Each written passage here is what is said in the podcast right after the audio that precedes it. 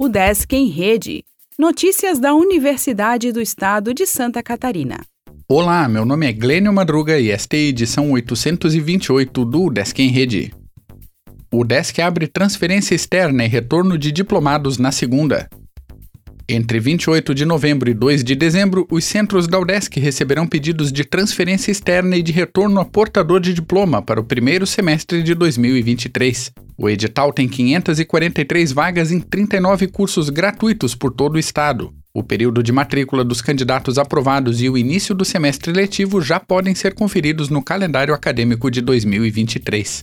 O link para a solicitação será aberto às 0 horas de segunda-feira, dia 28, na página udesc.br barra transferência externa barra editais.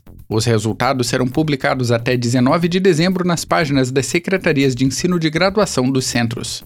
Os interessados devem observar os requisitos no edital e se inscrever em uma das seguintes opções: transferência externa, que é a possibilidade de um aluno de outra universidade continuar seus estudos na UDESC, em curso idêntico ou da mesma área do conhecimento, ou retorno a portador de diploma, que é a possibilidade de fazer outra habilitação do curso já concluído ou ingressar em outra graduação, mesmo se as áreas de conhecimento do curso pretendido e do curso concluído não tiverem afinidade.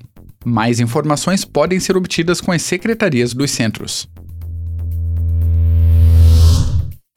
Graduação prossegue com prazo aberto para avaliação.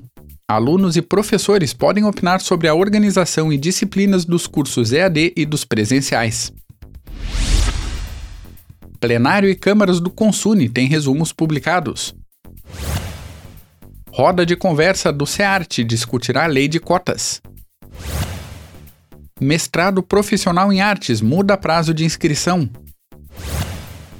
O Desk Joinville estuda soluções de cidades inteligentes.